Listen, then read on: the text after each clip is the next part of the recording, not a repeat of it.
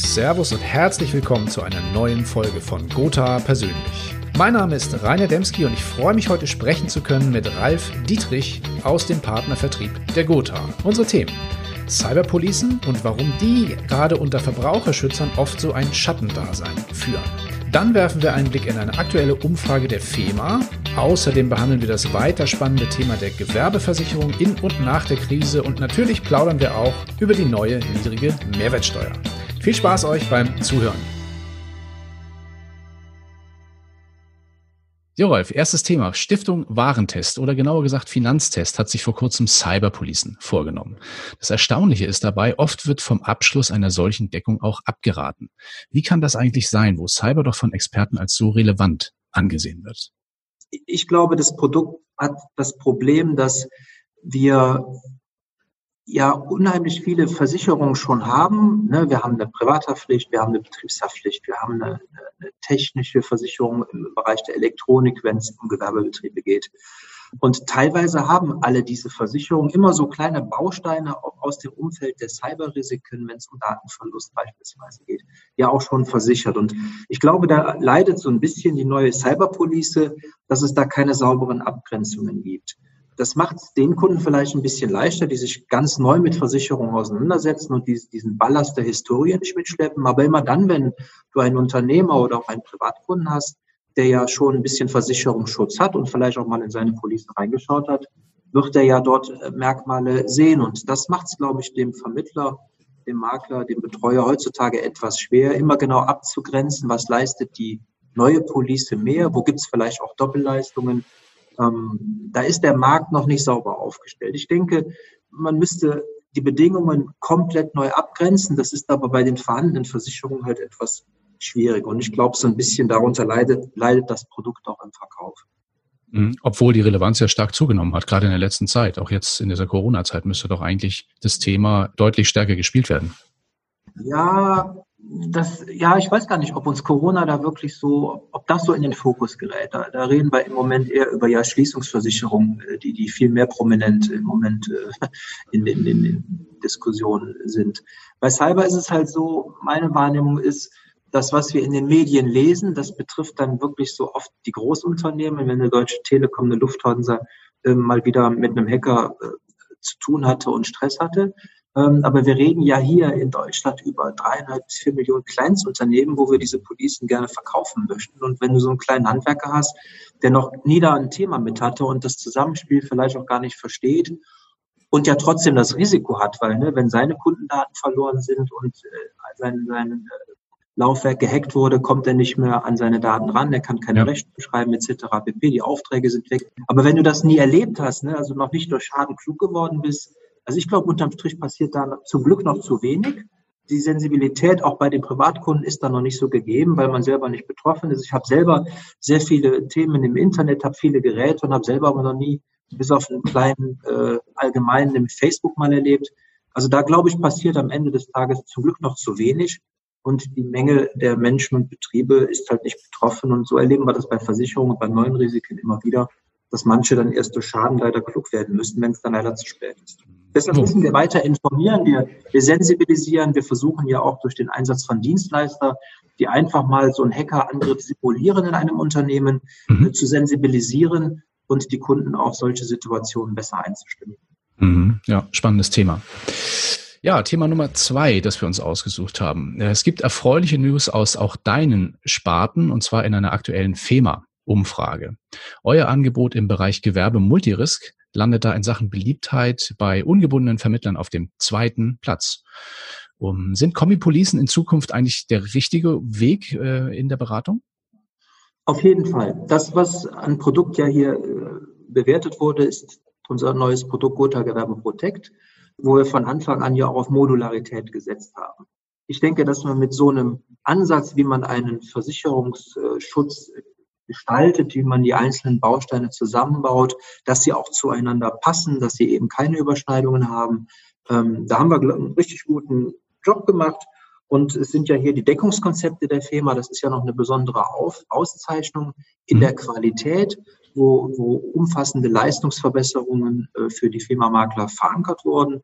Da sind wir den Weg mitgegangen.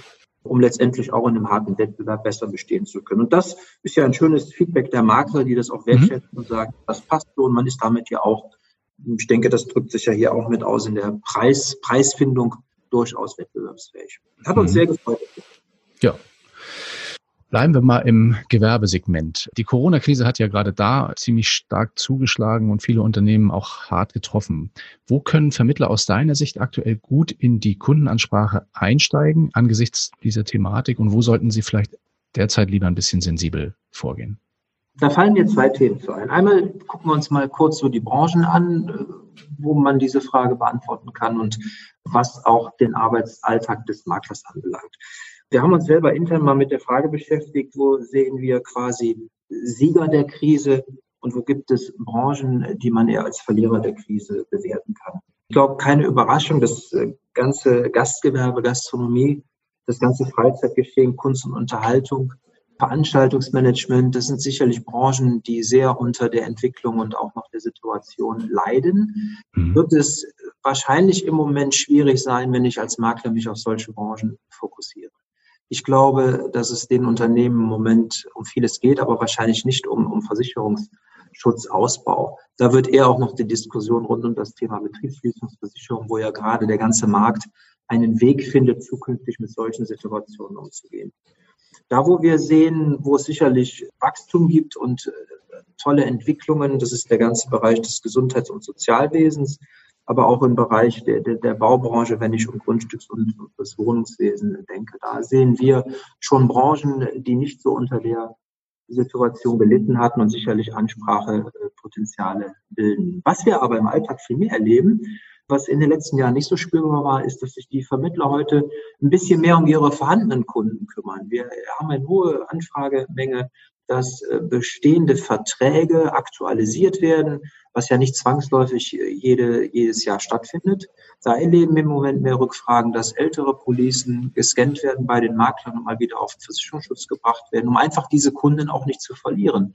Denn äh, das darf man nicht vergessen, durch so eine Corona-Entwicklung macht sich der eine oder andere schon Gedanken über seinen Versicherungsschutz. Und da aktiv zu sein, nah an seinen Kunden dran zu sein, damit es eben nicht ein anderer Vermittler macht, da sehe ich so die Chancen im Moment, Potenziale zu erschließen. Mhm. Da sind ja auch sicherlich bestimmte Themen auch gerade äh, in der Sensibilität gestiegen. Ne? Also ich hatte auch in anderen Aufzeichnungen, Podcast-Aufzeichnungen oft mal gehört, dass im Bereich Biometrie jetzt eigentlich eine ganz gute Ansprachemöglichkeit ist und auch im Bereich KV, weil die Kunden für das Thema Gesundheit viel sensibler sind als noch vor einem halben Jahr. Ja, das höre ich so von meinen, meinen Kollegen auch. Also auch was das Krankenzusatzgeschäft anbelangt, da wird das bestätigt. Mhm. Äh, bei Leben scheint es nicht ganz so zu sein, aber da kämpfen wir ja schon länger so ein bisschen auch mit der Entwicklung im Kapitalmarkt. Und da war sicherlich Corona jetzt auch nicht unbedingt förderlich. Das stimmt, ja. Ja, gehen wir mal zu einem anderen Thema. Es gibt eine, ein aktuelles Interview zum Thema Dynamic Pricing mit Gero Niesen, der ist Senior Director bei Willis Towers Watson in der Versicherungswirtschaft heute. Und er hat gesagt, Versicherer machen zu wenig aus ihren Daten. So, würdest du da zustimmen und ist das Thema Dynamic Pricing auch ein Thema für euch? Also ich stimme, stimme zu, dass wir zu wenig aus unseren Daten machen. Das ist auch eine Erkenntnis gewesen, die wir in unserem Hause hatten. Die hat dazu geführt, dass wir vor boah, vier Jahren, vier Jahre ist es her, ein Großprojekt Go Smart äh, äh, gestartet haben und jetzt über die verschiedenen Segmente, also über das Privatkundengeschäft, über das gewerbliche Geschäft, über das Industriegeschäft, aber auch über den Bereich Schaden, die Gotha Allgemeine komplett neu aufstellen, weil zu wenig aus Daten machen heißt ja auch äh, Technik und äh, Serverlandschaften zu haben, mit denen man das kann. Und äh, keine neue Erkenntnis ist, dass auch unser Haus noch in alten Systemwelten unterwegs war. Und das haben wir jetzt dann zuerst für das Produkt Gotha Gewerbe Protect, wo wir den Gewerbemarkt mit abgedeckt haben, völlig neu aufgebaut und haben jetzt überhaupt erst die Chance, Daten so zu generieren und auch verfügbar zu haben, damit wir da auf Tagesniveau auch was anstellen können. Früher ist das ja so gelaufen, du musstest eine Auswertung anstoßen und bekamst dann irgendwann mal ein Feedback und oft nicht in der Qualität, es musste nachgearbeitet werden. Also sehr aufwendiger Prozess, um Daten zu erzeugen, mit denen man irgendwelche Erkenntnisse machen kann. Da haben wir uns mit GGP, mit Gotha Gewerbe Protect, den ersten Block abgeschlossen. Wir haben Ende letzten Jahres begonnen, das Ganze fürs Privatkundengeschäft jetzt umzusetzen. Das wird bis zum Jahr 2023 noch erfolgen, sodass wir in diesen beiden großen Feldern aufgestellt sind, gut aufgestellt sind, solche Datenthemen anzugehen. Parallel wird das auch für Schaden erfolgen. Bei dem Dynamic Pricing bin ich so ein bisschen zwiegespalten. Wir haben, das dürfen wir ja nicht vergessen, in unserer Ansprache im Partnervertrieb unterschiedlichste Partner. Ne? Wir, wir arbeiten mit Endkundenvergleichern zusammen, wir arbeiten mit Versicherungsmaklern zusammen. Man muss immer gucken, wo würde am Ende des Tages so ein Dynamic Pricing äh, tatsächlich Sinn machen, mhm. ähm, wenn man Privatkunden bedient, wenn man Gewerbekunden bedient. Wir beschäftigen uns intern damit, äh, sehen aber im Moment auch gute Gründe, äh, da den Markt noch nicht zu fordern und äh, auch vielleicht zu verwirren mhm. und müssen uns intern erstmal aufstellen, überhaupt dafür bereit zu sein. Und da, dazu hilft uns eben dieses eben angesprochene Großprojekt GoSmart uns in die Lage zu versetzen, das zukünftig deutlich anders machen zu können. Mhm. Ja, eine Abschlussfrage haben wir noch für unsere heutige Ausgabe. Und zwar seit kurzem gelten ja die neuen niedrigeren Mehrwertsteuersätze. Ähm, sie sollen ja laut Regierungsplanungen und Regierungsintentionen den Konsum und die Binnenwirtschaft ankurbeln. Aber gerade aus der Wirtschaft kommt derzeit auch viel Kritik. Es sei also viel Aufwand und auch doch durchaus eher wenig Effekt, heißt es in vielen Unternehmen. Wie ist deine Meinung dazu?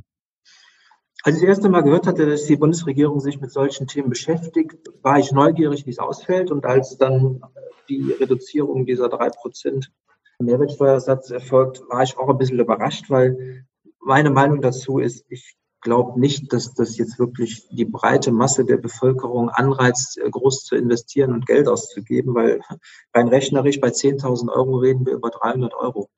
Ähm, mhm. Ich glaube, im Bereich der Kfz-Prämien sind damals ganz andere Größenordnungen geflossen. Und das ist ja auch so die Kritik, die kommt. Dann kommt die Gegenkritik, wenn dann nur bestimmte Wirtschaftszweige, Industriezweige bevorzugt werden. Schwieriges Feld.